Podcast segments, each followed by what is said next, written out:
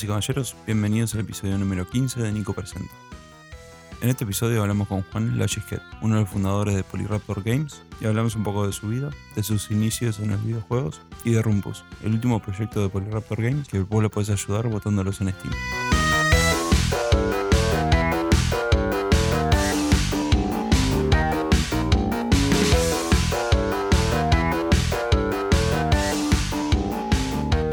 Bueno, Juan, ¿cómo estás? Todo bien, bien, bien. Está bien, está bien.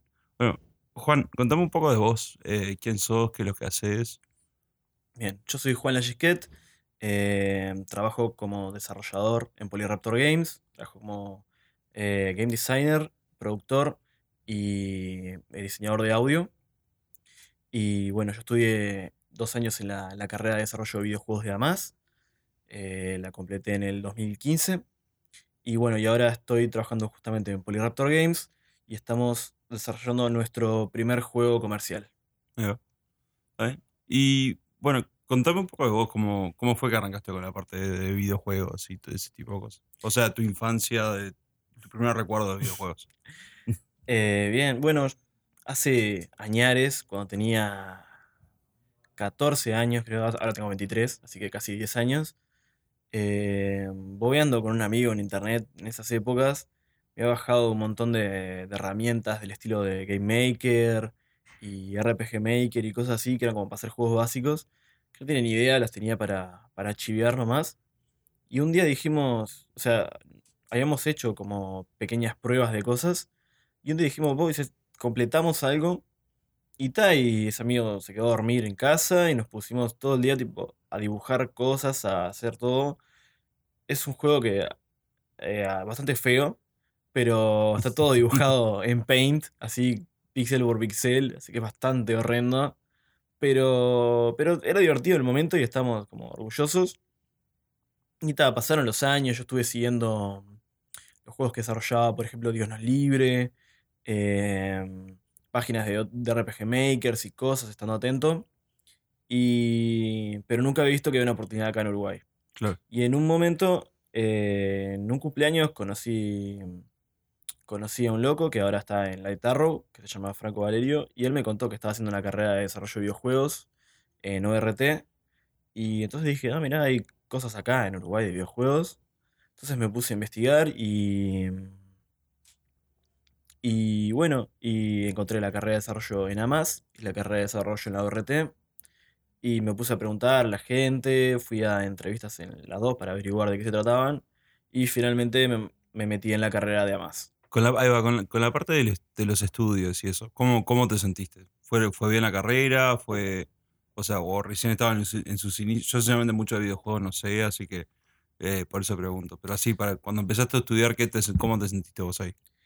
Bien, cuando, cuando empecé a estudiar, en realidad, bueno, en realidad antes de, antes de mandarme a estudiar, tuve una experiencia que es eh, la Global Game Jam, que ahí me había convencido una persona que fuera, que es Juana Morín, que trabaja en Ironhide. Me, había convencido de que fuera, aunque sea a probar suerte. Y bueno, la Global Game Jam es un evento que se hace una vez al año. Es el último fin de semana de enero. Y bueno, justamente es global, se hace en todo el año. Y lo que se hace es, vas a una de estas sedes en las que hay, que es una es Escuela Más, otra es Antel. Y la gracia es que em, tenés que desarrollar un videojuego en 48 horas con un equipo. Ah. Entonces, ta, se arman los grupos medio del azar. Lo que se intenta es buscar que haya una persona que sepa algo de programación, una persona que sepa dibujar, una- y, ta, y más o menos alguien Sí, de sí, sí. audio, que siempre somos los menos. y entonces. Pasa en todos eh, lados eso. Sí, tal cual. Sí. Entonces, eh, bueno, nos ordenaron ahí más o menos. Me tocó con un grupo que era bastante bueno. Yo era como el más pichón de todos, digamos, el que no sabía nada. Y, y tal. Y eh, la verdad es que a cierta hora dicen una palabra o una frase o un efecto de sonido en la página de la Global Game Jam. Y todos alrededor del mundo tienen que hacer un, un juego pensando en eso. Entonces Ah. surgen cosas re locas, re distintas. Sí. Por ejemplo, este año la palabra era ritual. Y nosotros hicimos un juego sobre tótems. Hubieron juegos sobre rituales satánicos. eh, hubo juegos sobre el ritual que haces cuando te levantás en la mañana. Ah, Entonces puede ser un juego de plataformas, un juego de disparos, un juego de lo que sea. sí, sí. Y con eso es como un, eh, o sea, es como una pequeña entrada al mundo de los videojuegos. Bueno, yo hice mi, mi primer juego ahí y eso fue lo que me confirmó que, que esto me gustaba, que esto es lo que tenía que hacer. Porque mm, me divertí mucho en la experiencia y, y aparte me sentí cómodo. Ahí tuve que hacer audio y ayudar en game design, ahí con lo que poco que sabía. Y, y bueno, y eso es una... Les recomiendo a todos los que les interese meterse en videojuegos. Es una experiencia súper divertida y, y aprendizaje. ¿Cómo es bien el, como la plataforma? ¿Es, ¿Es mundial? ¿Tu equipo mismo era gente de Uruguay o era gente alrededor del mundo? O... Era, era solo gente de Uruguay. La verdad era que, o sea, la gente que estaba ahí, ¿no ves? Sí. No me acuerdo cuánta gente se notó en esa ocasión, pero para que te hagas una idea, en general se notan, no sé, fíjate, 20 personas y se arman cuatro grupos de 5, Claro. que la idea es que estén bien distribuidos. Y ta. Yo en mi experiencia, las Game Jams, más que nada, eh, fueron en tres que hicimos en escuela más. Eh, una que fue la Winter Jam, que se hizo en Ingenio, que fue una... Eso, Winter Jam existe acá nomás. Y después otra vez fue una Ludum Dare, que es parecido a una Jam, pero básicamente se hizo un concepto, en un fin de semana hay que hacerlo. Em, pero esa hay casi todos los meses y, y esa la hicimos en la casa de Rodrigo, un amigo simplemente. Va, está bien. Y bueno, y volviendo un poco ahí a, a los estudios. Bien. em, la carrera en sí, en la que me metí, que es la de Damas, eh, son dos años y el primer año es todo 2D, el segundo año es todo 3D. Y entonces, eh, primero tenés en.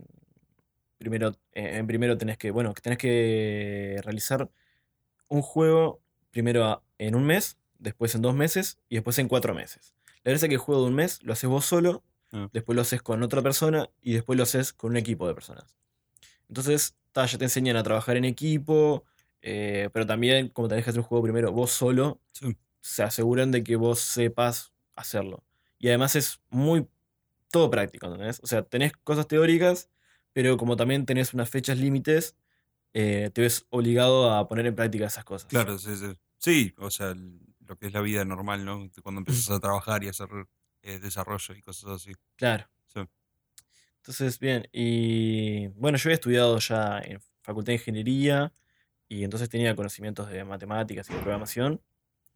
Em, pero tenés, eh, lo que sí que tenés la aplicación práctica directa, que es algo que es exclusivo de los juegos, Sí. que vos en realidad cuando programas una aplicación tenés una respuesta, pero cuando vos programas un juego se siente de otra manera. Cuando creas una física para que se comporte en la gravedad, el movimiento, y te sale bien, la respuesta es bastante más satisfactoria. Claro. Aparte, porque aparte, cualquier detalle pueden ser meses de trabajo también. Sí, o sea, hay pila de cosas que las haces y son prácticamente invisibles para la Sí. gente. Yo qué sé, hacer. Digo, ahora ya lo sabemos hacer todos, todo el mundo sabe hacer que un personaje camine, salte y todo eso. Eh, pero si en un juego un personaje salta mal, te das cuenta, te parte los ojos, se siente mal. Ahora, si está bien hecho, casi que es invisible eso. claro. Es como algo que asumís que tiene que estar bien. Sí, Y sí. eso lleva a laburo. Sí, sí. Sí, a, a nosotros, en, bueno, en la parte de audiovisual, en la parte de, de cine, esas cosas siempre dicen también que, o sea, con la parte de los efectos, si está mal hecho se nota. eh, el sonido, cualquier detalle que sea de, de la parte de video, siempre se nota eso. Claro. Hay cosas como, como por ejemplo fotometrear o yo qué sé, que la iluminación esté perfecta o algo de Claro. eso. Si la hiciste bien, tipo, es invisible para la gente. Claro, es invisible. A ver, si está mal iluminado, si está oscuro, tal cual, no se puede usar ese material. Sí, siempre, siempre nos pasa ahí, justo vos que hablabas de, la parte de sonido y eso, el, ahí los sonidistas usualmente dicen, hacemos bien el trabajo si no se nota que hicimos bien el sonido. Claro, tal cual. Eso, es- sí, es bastante, y es muy difícil conseguir gente que haga sonido. Sí, bueno, yo estoy disponible. Dale. este, y bueno, entonces, eh, cuando en, en Amas, que te armaste, te pudiste armar un grupo de gente o se- seguiste por la tuya o cómo, cómo fue tu proceso después de- del estudio? Bueno, en Amas eh, lo tuvimos justo la, generación, la de mi clase, tuvimos que la mayor parte de la, de la clase dejó a, a fin de año, o sea, el primer año y el segundo año éramos totalmente personas distintas, básicamente. Pero bueno, en, en primer año tuve un compañero de clase que es Rodrigo, que es con uno de los programadores ahora de Polyraptor. Pues justamente nos llevamos bien y ya de primero, aquel venía como engranado con la idea de, che, ¿qué vamos a hacer cuando salgamos? Yo estaba en un poco más relajado, un poco más, no sé todavía, no sé. y aquel siempre buscando ahí. Y, y ahí en segundo año, cuando vimos que había unas empresas que ya estaban, eh, por ejemplo, en Cubas, en Ingenio, como la Guitarro o Pincer, dijimos, está, esto puede ser, a esto nos podemos encaminar. Y bueno, y ahí en clase también reclutamos a Sebastián, que es otro de los programadores. Va. Pero en clase, bien, o sea, yo sé, tengo compañeros de clase que nos llevamos bien y todo, y hemos trabajado. eh, incluso muchas veces nos tocó también en. Nos volvimos a encontrar en Game Jams y trabajamos juntos. Ah. Y lo bueno de la industria acá en Uruguay es que es chiquita y nos conocemos todos, como todo en Uruguay, ¿no? Claro. Sí, sí, es. Ya hay- en Uruguay siempre es lo mismo. O sea, das un paso y te conoces, te conoces a cinco personas, más o menos. Y está buenísimo eso Sí. porque precisamos, no sé, llegamos a precisar un artista y es levantar el teléfono y preguntarle a dos personas y esas personas te van a recomendar a cinco y esos cinco te pueden recomendar a otros tres. O sea, es tal cual, nos conocemos todos. Sí, sí, sí. Sí, aparte, yo lo que he visto y. Bueno, acá, acá en Ingenio y en, y en otras partes, eh, con, con amigos, eso, tengo muchos amigos que están en la parte de videojuegos, eh, como que se armó cierta comunidad de, Mm. de apoyo entre todos. Claro. E- Eso, eso está re bien porque, porque aparte nos ayuda con la promoción y esas cosas que son lo más difícil sin duda, que es agarrar tus cosas que están en Uruguay y hacer que suenen en Estados Unidos. O sea, tenés un juego y precisás que lo griten en Estados Unidos. Entonces vos agarrás y decís, che, miren, tengo este juego, no sé qué, y lo publicás en Facebook, lo publicás en Twitter y esas cosas. Y en general, la gente que está en videojuegos, le decís, vos, miren que preciso que me ayuden a promocionar esto. Van y te pegan un grito, comparten la publicación, le ponen like, le- se lo muestran a gente que pueda estar interesada, que más conocida. Entonces, eso es lo mejor. Que están para dar una mano y estamos todos en la misma. Así que no hay necesidad de pelearse, digamos. Sí, sí, sí.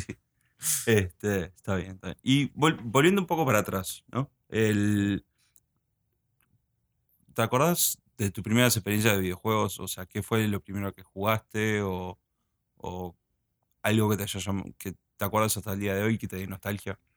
Apá, eh, cuando era chiquito, yo tenía una, tenía una compu con Windows 3.11. Antes tenía DOS, Sí.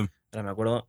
Y, ta, y mi viejo había, había conseguido entre sus compañeros de laburo, mi viejo trabajaba en Antel, y tenía entre sus compañeros de laburo como disquetes que circulaban con juegos.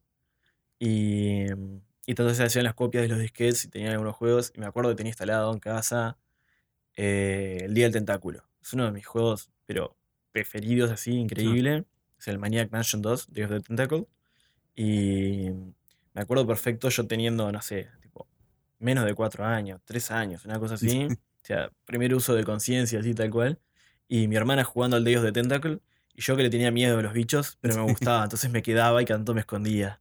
Y veía a mi hermana jugar. Y esos son los primeros juegos así. Pues me acuerdo a un gran amigo mío de la infancia, que vecino, era vecino mío, vivía al lado de mi casa nomás.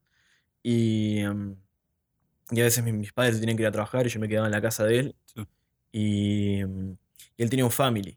Y jugamos a todos los juegos de family que existían, a los famosos cartuchos esos que tenían 999.000 juegos en uno, sí, que eran todos, la mayoría eran horribles y rescatabas tres. sí. Y que Y- la mayoría también eran todos medios parecidos. Claro, Sí, o eran versiones rotas del mismo. Claro. Entonces me acuerdo de probar eso y después, bueno, del Family, del Super Nintendo. Yo en casa siempre tuve PC, y, pero mi amigo sí pasó todo el recorrido de consolas. Así que como que entre los dos cubrimos terreno así. Sí, bueno, yo me acuerdo, eh, yo cuando era chico y nos mudamos para Uru- Uruguay con mi familia, pues yo nací en Estados Unidos, este, mi familia me compró un Nintendo. Y había, vine a Uruguay con un Nintendo y era el primer, como el primer Nintendo en, en Claro. Uruguay, ¿viste? Sí, sí, así. Vinimos del año 89, por ahí. Ah. Este, 89-90. Y claro, era en el barrio, caían todos, todos los del barrio a jugar al Nintendo y tenían, no sé, dos juegos, no importaba. Claro, Mario sí, sí. seguramente y algún otro. Este, pero caían todo el mundo, este, desde gente de mi edad, gente mucho más grande. Claro, sí, sí, sí. y siempre fue eso. Y, y siempre seguí yo también con las consolas. Tuve Super Nintendo, Nintendo 64 Ya. y ahí me pasé el PlayStation. Sí, sí, sí. Sí. En general, esa es la época en la que el PlayStation fue una consola muy grande, especialmente para la gente de Latinoamérica. Sí. Porque acá en Estados Unidos el control de truchos es mucho más grande, pero acá en la feria ibas con 100 pesos y te comprabas tres Claro. juegos. Sí, a, a mí lo que, lo que me pasó fue, bueno, eh, yo soy fanático de tipo del RPG. Claro. Y ta, llegó un punto donde Nintendo ya no tenía muchos juegos de RPG, pasó Final Fantasy, se pasó a PlayStation Sí, y ta, me tuve que cambiar porque Final Fantasy es de mis juegos favoritos. claro. A mí me pasa también, ¿eh? Mirá que hasta el día de hoy sigo emulando juegos de Play 1. Claro. Ahora estoy Final Fantasy Tactics. No sé si lo jugaste, es un juegazo. sí. Y hay una comunidad re loca que se llama Final Fantasy Hactics, que son locos que hacen mods para agrandar el juego, para hacerlo más difícil, para agregar clases. Mira, bueno. Después, probalo, es Sí, una locura. O sea, es extremadamente difícil, pero ta, es lo mismo. Si seguís con la misma. Es una manera de darle vida a los mismos juegos de Claro, Play sí, 1. sí. Está bien, está bien. Este. Y bueno, de- después de ahí, o sea, de más grande, ¿qué, qué tipo de juegos jugabas vos? O sea, cua- cuando, pasando los cuatro años, este, ¿qué, qué fue, ¿qué juegos te llamaban la atención a vos? Y después eh, jugué mucho emulación. Yo siempre tuve una computadora bastante mala, entonces, o al menos atrasada a los años. Entonces, fue hace años sin, sin poder jugar juegos 3D ni ningún tipo ni nada. Entonces, me dediqué mucho a la, la emulación. Jugué mucho todo lo que es Game Boy Advance, todo lo que es Game Boy Color, todo lo que es Super Nintendo, todo emulado en PC. Así que imagínense el, el Game Boy Advance con los gráficos todos estirados para Sí, el monitor.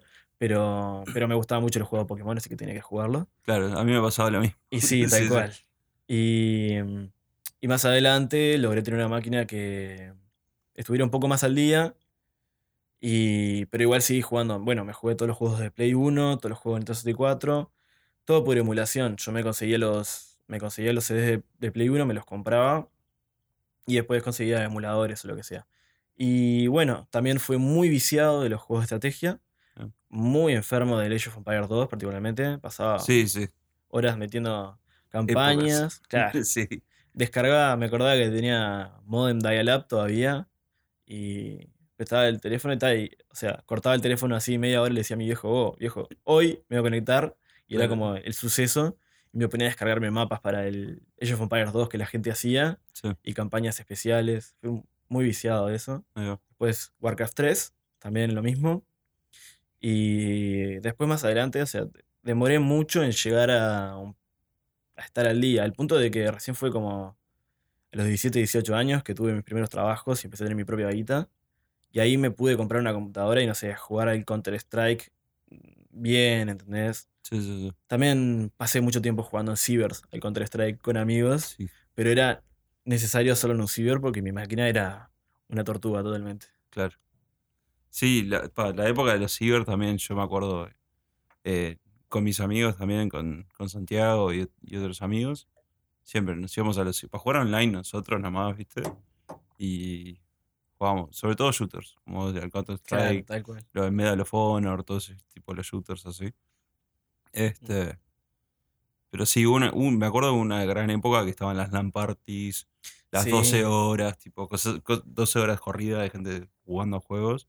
Mm, Y nosotros tratando de jugar que no éramos nadie y, y era imposible. Claro. sí, Me acuerdo, Quake 3 Arena también, gran juego. sí, gran ese juego también. En, el, en un ciber que había en El Pinar, hace años, que se llamaba La Cueva, eh, yo iba con unos amigos, tengo, tengo muchos amigos en El Pinar, y tenían una promoción de que vos te quedabas, no sé, un día, creo que era, no, no me acuerdo, creo que sería un viernes o un sábado, le parece que vos ibas al ciber a la una de la mañana y te quedabas hasta la mañana Claro. y ellos te daban chocolate caliente de noche y de mañana te daban bizcochos. Era un éxito, Sí, sí, ¿entendés? sí. Era tipo. No hay necesidad de despegarte de la pantalla. Claro. Y entonces iba con unos amigos y la pasamos bárbaro. Es más, tengo este amigo que es de la infancia, que Fabricio, que una vez que se mudó de al lado de mi casa en Shangri-La, se fue a vivir al Pinar y ahí conoció a la gente del ciber y yo, me, y yo ya tenía amigos que por él y amigos de la vuelta. Y tal, íbamos al ciber, jugábamos de a varios. Y, y se formaba algo que era como una pequeña comunidad de gente que se conocía de ahí, de, Claro. de estar en eso. Sí, sí, sí. Bien. Este, bueno, y, o sea, pasando un poco a, a- al día de hoy, ¿no? ¿Qué, qué tipo de juegos entonces están, estás desarrollando? ¿Qué es lo que, que estás tratando de hacer al día de hoy? Bien, ahora con, con Polyraptor nos queremos enfocar en los juegos multijugador por revivir épocas, la época dorada del arcade y de, y de jugar maquinitas a varios, juegos a varios. Sí, eh, que es algo que tenía mucho lo que es el Super Nintendo y el Play 1 y hasta cierto punto el 64, que era juntarte con amigos a jugar un juego. claro. Ahora está pasando por una época media de revival de eso, gracias a Steam y la comunidad indie, y gracias a juegos como Towerfall, como Broforce, Nidhogg.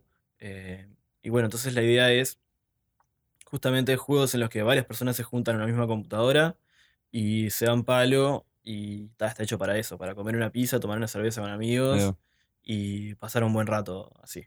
Sí, Eva, yo me acuerdo, por ejemplo, eh, justamente con, con estos amigos que también ahora están en la parte de videojuegos y eso también. Nosotros nos castigábamos con el Super Nintendo, el Mario Kart, Claro. nos castigábamos a eso, nos castigábamos con el. eh, estaba Mario Party, obviamente. Este, y el, el Smash Brothers. Claro. Sí.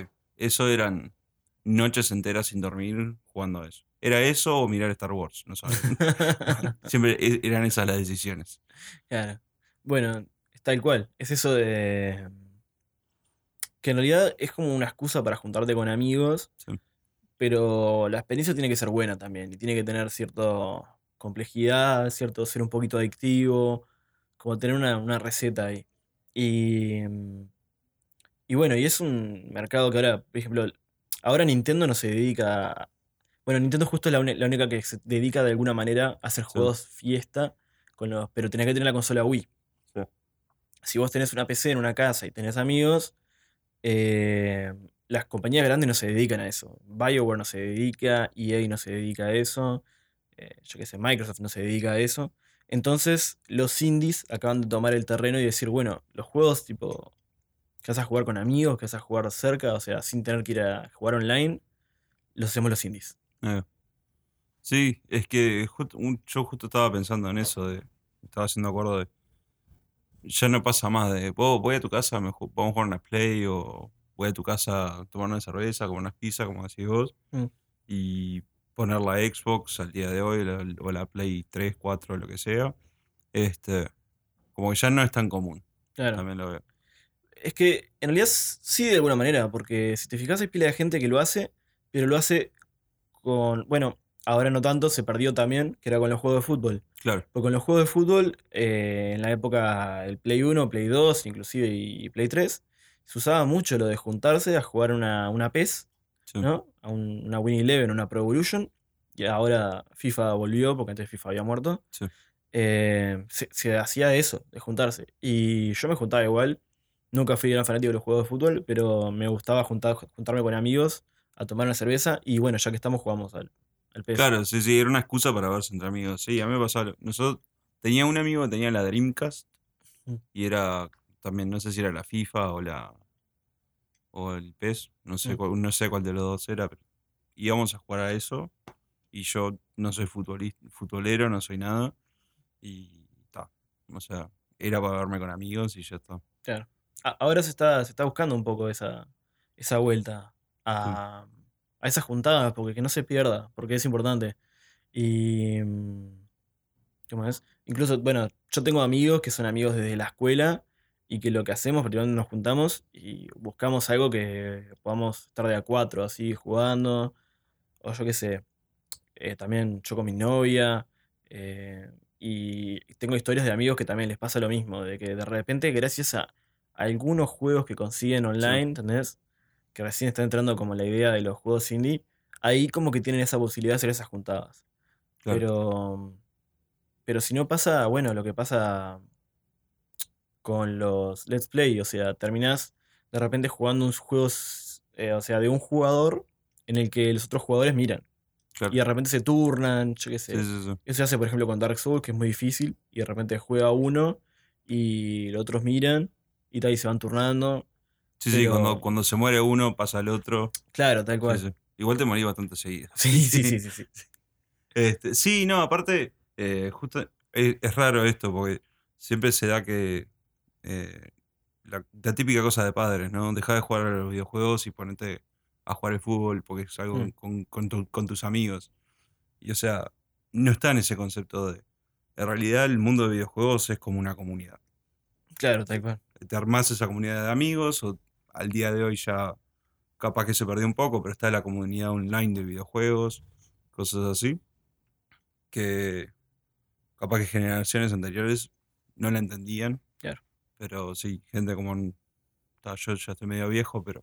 este Pero sí, yo lo, yo lo viví, lo experimenté y es algo que también de a poco se fue, se fue perdiendo la juntada de la casa con un amigo, Mm. pero está, yo juego al fútbol con un tipo en Francia y en, Claro. en- Sí, sí. Ahora lo que existe es eso, de las comunidades como te puedes conectar con cualquiera. Es la, la ventaja de internet y ahora que está re libre para todos, digamos, Sí. es increíble.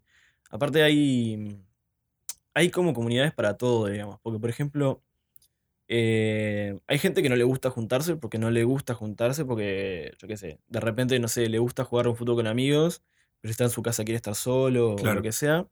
Y esas personas, por ejemplo, eh, si juegan juegos, muchas veces se encuentran lugar en las comunidades de creación de niveles. No sé, si ves, por ejemplo, ahora con el Mario Maker, que la está rompiendo en Wii U, sí, si ves, hay pila de gente que juega los juegos y hay pila de gente que solo se dedica a hacer niveles. Y hacen pila de niveles. Y, y entonces son parte de esa comunidad. Yo sé, muchas veces escriben en los foros o lo que sea. Pero gente que solo hace niveles. O sea, ni siquiera juega juego. Y de esa manera participa. claro. Sí, eso eh, también capaz que, que con el Mario Maker ahora volvió ese un poco el boom de, de hacer esas cosas online. y cosas- Yo me acuerdo, vos hablabas del RPG Maker, este, con, con un amigo también, como que tratábamos de hacer niveles y tratamos de armar un, un juego de rol nosotros, que nunca llegó a nada porque somos unos vagos. este, y, pero está, o sea, como que ahora con el Mario Maker, ta, yo yo estoy un poco desligado también de, de Mm. Nintendo y del mundo de videojuegos al, al día de hoy, pero lo escucho, lo escucho nombrar, conozco mucha gente que, que me lo recomienda, me dice, vos está bueno, probalo. Eh, he visto videos en YouTube de niveles, por ejemplo, Claro. de los niveles más difíciles, tipo cosas así. Y hace un, un- vi un video que estaba bueno que era como que estaban haciendo música a través del, del- del Mario Maker. Ah, sí, sí. Esos Sí. videos son una locura. Sí, sí. Hay gente que hace eso, que hace como niveles que son. Buscan lo que se llama gameplay emergente, que es decir, el juego se juega de tal manera normalmente, o sea, vos sos Mario, llegás a la bandera y salvás a la princesa, pero lo que buscan es crear algo nuevo adentro de eso, o sea, usan el motor del Mario como si fuera mm, justamente un motor y crean una experiencia nueva, por ejemplo, eso de la música, ¿no? Que en Mario Maker hay niveles que vos los recorres de una manera y suena, no sé, la canción de Rocky o algo del estilo. Claro. Hay otros niveles, por ejemplo, que son. eh, hay un nivel que es como un Pong, le tenés que derrotar a uno, tipo haciendo rebotar el caparazón, y si lo ganás, pasas el nivel. Y eso es una manera de aplicar, o sea, aplicás la mecánica de Mario, saltar, correr, frenar a la tortuga, lo que quieras, y lo aplicás para crear algo nuevo. Va. Eso es algo que es, que es buenísimo. Sí, sí, Es- sí. Que ha- hace que un juego tenga una vida mucho más larga. Sí. Pero ahora que decías del RPG Maker, mira, te cuento. Hay. RPG Maker not dead. Eh, hay, hay comunidades que siguen haciendo. Hay, por ejemplo, un juego del 2014 muy, muy bueno y muy recomendable. Se llama Lisa the Painful. Y es un juego que lo hizo un loco en RPG Maker. Está hecho con gráficos old school. Y el tipo hizo una campaña de Kickstarter y logró los fondos y todo para publicar el juego. Y tuvo muy buena respuesta. Eh, y, o sea, esa comunidad de RPG Maker está viva. Y hay gente que sigue subiendo cosas. Pasa que los juegos en RPG Maker están un poco mal vistos porque es muy fácil hacerlos. Claro. Y entonces hay mucha, mucha basura. Sí. Pero bueno, justamente, uno de los 14 años se pone a tocar con eso y hace Sí. cualquier desastre y hay gente que lo sube y todo. Sí. Pero esas comunidades siguen. Y y van mejorando cada vez más. Ves los productos finales y son buenísimos. Hay muchos juegos, por ejemplo, de terror creados en RPG Maker. Mira. Y, y no está hecho para eso el RPG Maker. Pero Sí. vos lo modificás un cachito, te pones a probar y lo conseguís. Así que. No sé. No, te- No, no, no abandones esa comunidad. no. claro, sí, sí. Este, pero bueno, eh, volviendo a, a lo que vos, está- eh, vos estás desarrollando. Eh, contanos un poco qué es, qué es lo que estás haciendo. Me dijiste que era la idea de volver al, al juego en, equi- en, en grupo con amigos. Este, contanos un poco de, de cómo se desarrolló el juego y cómo fue que lo empezaron a hacer. Bueno, el juego actual se llama Rumpus y ahora estamos en Steam Greenlight, que después si nos pueden votar, por favor, nos vendría re bien, porque eso va a permitir que el juego salga a la venta. Eh, y también hay una demo gratis para descargar ahí, lo pueden probar. Bueno, eh, Rumpus surgió porque en realidad estamos preparando otro juego antes, que era un juego sobre unos comunistas que mandaban en Estados Unidos, y la gracia era que era un juego cooperativo de, de, de- de uno a cuatro jugadores, que es de disparos, tenés que avanzar por un nivel como si fuera el juego de las tortugas ninjas viejos, algo de eso, que, pero vas disparando y matando soldados americanos y avanzando por el nivel. El juego ese vimos que lo estábamos haciendo en 3D y era como una locura eh, el alcance de ese juego, tenía que ser un juego muy grande y como primer juego para nosotros iba a ser demasiado. Así que lo cerramos como una versión alfa y, y tal, lo mandamos al concurso nacional de videojuegos porque queríamos ver de cómo se trataba de mandar el juego al concurso y eso. Pero eh, prácticamente enseguida nos pusimos a desarrollar este juego. El Rumpus era un prototipo que yo había iniciado con Rodrigo, que teníamos una idea de hacer un juego 2D más rápido, más fácil, que no sea tan loco como el otro, que era muy grande. Y, bueno, originalmente era un juego de disparos y ascensores. Había un juego de mame, o sea, de maquinita, que se llamaba Elevator Action. Y al principio estaba basado en ese. En otros juegos como el Gunpoint, por ejemplo. Y la idea era esa, eran, son varios personajes ¿no? que entran en un edificio y tienen como que robar una plata y dispararse. En un momento se lo estoy mostrando a la gente y varios, entre ellos Gastón de Light Arrow, me dicen, che, pero mira que lo de los disparos está re quemado, no sé qué. ta". Y con Rodrigo teníamos una idea de que habíamos hecho antes para, para justamente para una Ludum Dare, un juego que tenés que defender tu oficina de unos aliens, tirándole con tus cosas de la, de la oficina, tipo la impresora, la computadora, todo. Y entonces se nos ocurrió, ta, y si los personajes se tiran con cosas del nivel para tirarse para afuera, y, y ta, buenísimo. Ahí la idea, compró un cacho más, nos pusimos a hacer un prototipo y se sentía bien tirar a tus amigos a través de una ventana después de pegarle con una impresora. Así que dijimos, ta, esta idea es divertida, vamos a expandirlo un poco. Y bueno, en diciembre del 2015 estaba lo que se llamaba la Game Lab Montevideo. Dijimos, ta, el juego lo empezamos a hacer en noviembre. Dijimos, ta, tenemos un mes para hacer una versión decente para llevar al evento. Y ese mes nos rompimos el, el trasero y estuvimos eh, realizando Rumpus, justamente. Llegamos con una versión alfa y ta, la versión alfa le re gustó a la gente en el evento. En el evento teníamos un stand que era una computadora con una tele que, que mostraba, o sea, ah, como haciendo de monitor y, y cuatro controles de Xbox. Entonces la gente venía, lo probaba y rápido se armó un montón de gente jugándolo. Em, entre los que había niños, eh, yo sé, jugadores grandes, había otros desarrolladores de juegos, eh, incluso los, los invitados que, que fueron a hablar en, en la Game Lab les interesó el juego y se pusieron a jugar, tuvimos buena respuesta. Entonces, bueno, quedamos re contentos porque, por ejemplo, Ian Livingstone, que, se, que es uno de los invitados que estuvo ahí, es el creador de la saga Tomb Raider. Y, y nos dijo que el juego estaba muy bueno, así que quedamos bastante Sí, sí. contentos. Y bueno, y ahí vi- viendo que el juego tuvo una respuesta así de cálida y, y realmente o sea, era divertido y le faltaba, le faltaba todavía meterle. Sabíamos, pero sabíamos cómo arreglarlo, sabíamos cómo seguir. Dijimos, está, este va a ser nuestro primer juego a la venta. Entonces nos encaminamos tratando de llegar a una versión para, para ponerlo en Steam, justamente Steam Greenlight. Y bueno, y ahora está efectivamente en Steam Greenlight. Hace, mm, hace más o menos un mes. Sí. Lo mostramos en Montevideo Comics. Y, y bueno, la respuesta fue increíble. Porque fuimos bien armados. Nos hicimos unas impresiones 3D de uno de nuestros personajes. Lo pintamos a mano. Y entonces armamos cuatro torneos. Dos el sábado, dos el domingo. Y la gracia era que cualquiera viniera a probar el juego y le decíamos, che, mirá, si querés, a las 4 y a las 6 vamos a tener dos torneos que se pueden ganar el el primer lugar se lleva el macaco y los primeros tres lugares, cuando salga el juego a la venta, se van a llevar una copia. No. Dijeron, ah, mirá, qué bueno, no sé qué. Y se empezó a juntar gente, se empezó a juntar, se empezó a correr la bola, al punto de que nosotros habíamos calculado 16 personas por torneo más o menos, y al primer torneo llegaron 21 personas. Oh. Al segundo torneo llegaron 28. y ya el domingo, los dos torneos fueron de, 36, de 32 personas, que era el máximo, porque estaba más de 32 personas los torneos, Sí, no sí. podíamos hacerlo. Era imposible. Y tal, incluso alguna gente tuvimos que dejarla fuera, decirle, bueno, anotate para el segundo torneo, que tal. Y si no, después del segundo torneo había gente que también quedó fuera y dijimos, bueno, quédate y probá ese juego, no pasa nada. Sí.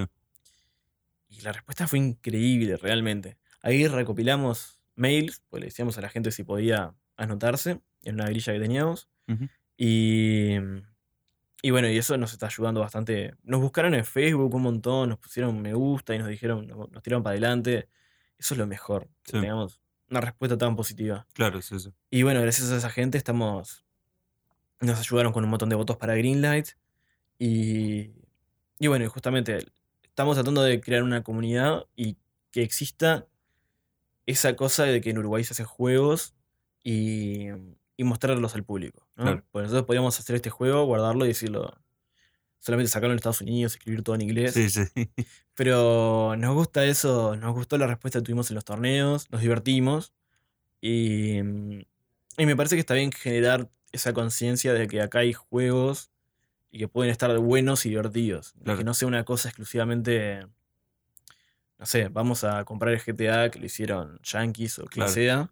Sí, sí, el típico juego y lo que está, lo que más ven, se vende a nivel mundial, ¿no? Claro, hay gente que todavía acá mismo se sorprende de que el Kingdom Rush haya sido hecho por uruguayos. Claro. Porque, porque, está, ¿por qué? Porque está bueno. ¿Entendés? Es como, ah, eh, esa, esa conciencia que pasa muchas veces, por ejemplo, con el cine acá, Sí. que es que, ah, la película está buena para ser uruguaya, ¿entendés? Claro. No, no, no. No hay un estándar de mediocridad uruguayo, ¿entendés? Sí. La película puede estar buena a un nivel global. Claro. Bueno, buscamos eso. Buscamos de que sabemos que no podemos competir con GTA V, así que no hacemos un juego estilo GTA V. Claro. Hacemos un juego estilo retro, estilo algo que sabemos que podemos terminar, y lo hacemos de muy buena calidad. Es lo que, lo que se busca. Y bueno, es lo que pasó con el Kingdom Rush, ¿no? Hicieron un Tower Defense. Este, y, o sea, fue, fuera de todo, pero comparándolo al estilo de juego, ¿con qué juego lo podrías comparar? Para alguien que no sé, que tipo nunca vio tu juego. Bien. Eh, se puede comparar con el Super Smash Bros. Con. eh, bueno, con los Towerfall, que es tal vez un poco más, menos conocidos, más indie. El Broforce también, el Nidhogg, el Duck Game. eh, va por ese lado. El nivel de lo más conocido, bueno, existe el Super Smash Bros. Y vendría a ser como, como si fuera un juego de pelea más sencillo. Eh, la idea es los personajes se tienen que arrojar cajas y reventarse para tirarse para afuera del nivel. Eh, esa es la mecánica principal. Después lo que tenés es, tenés una- un botón que activas un escudo. Con ese escudo le puedes pegar a los demás cuerpo a cuerpo. Y además puedes reflejar los ataques de, que te disparan. Es decir, alguien te tira una caja re fuerte, vos se la devolvés tipo ping pong y Ah, lo reventas a él. Y, y bueno, y además lo que tiene el juego es que tiene reglas extra para agregar, como son eh, baja gravedad, como ser eh, un modo en el que te golpean y explotas de una, no te tienes que caer.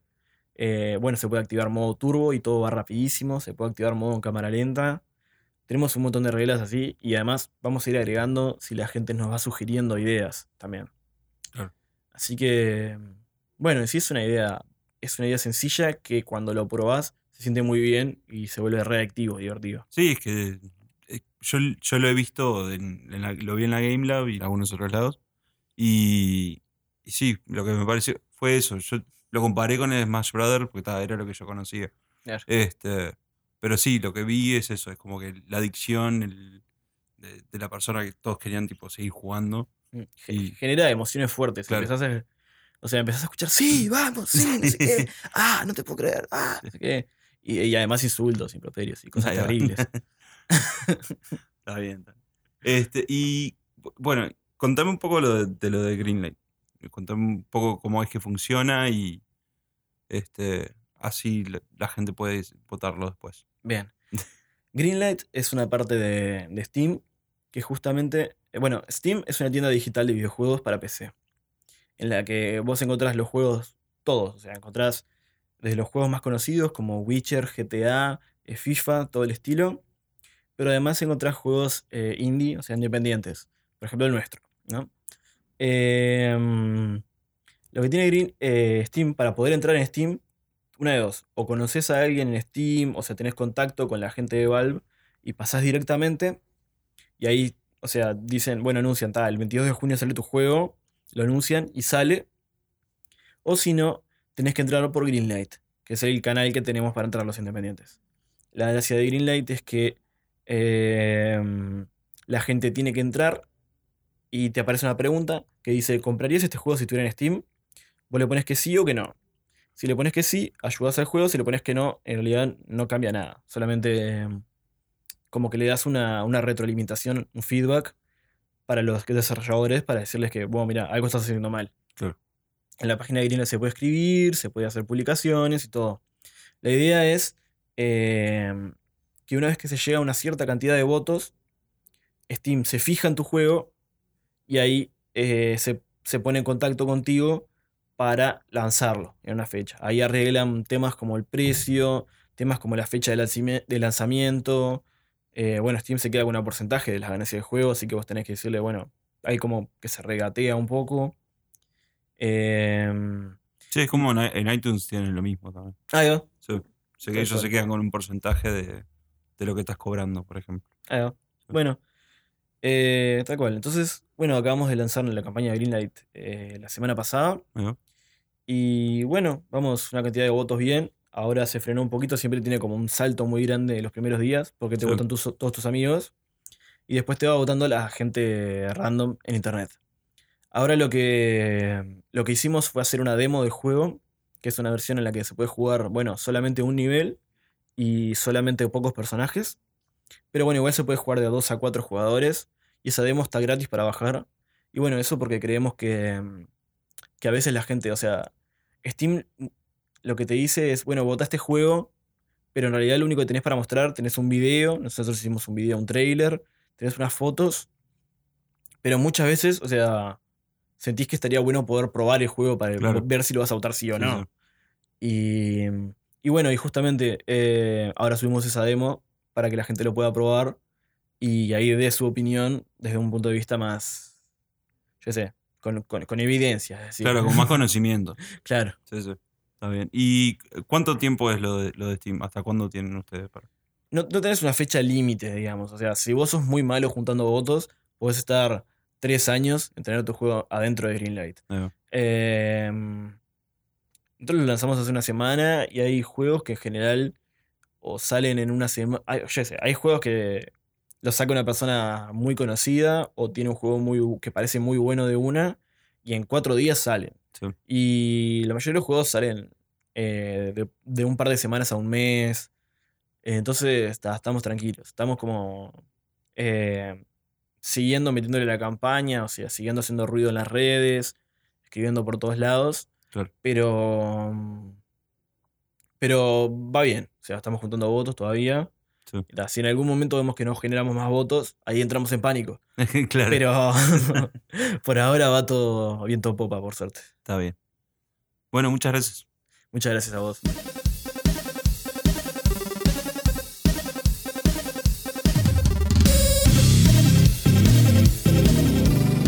Muchas gracias por escuchar el episodio. Si querés saber más acerca de Juan, de Polyraptor Games o de Rumpus, puedes hacer clic en los links de abajo y ayudarlos votándolos en Steam. Y nos vemos el próximo viernes con otro episodio de Nico Presenta.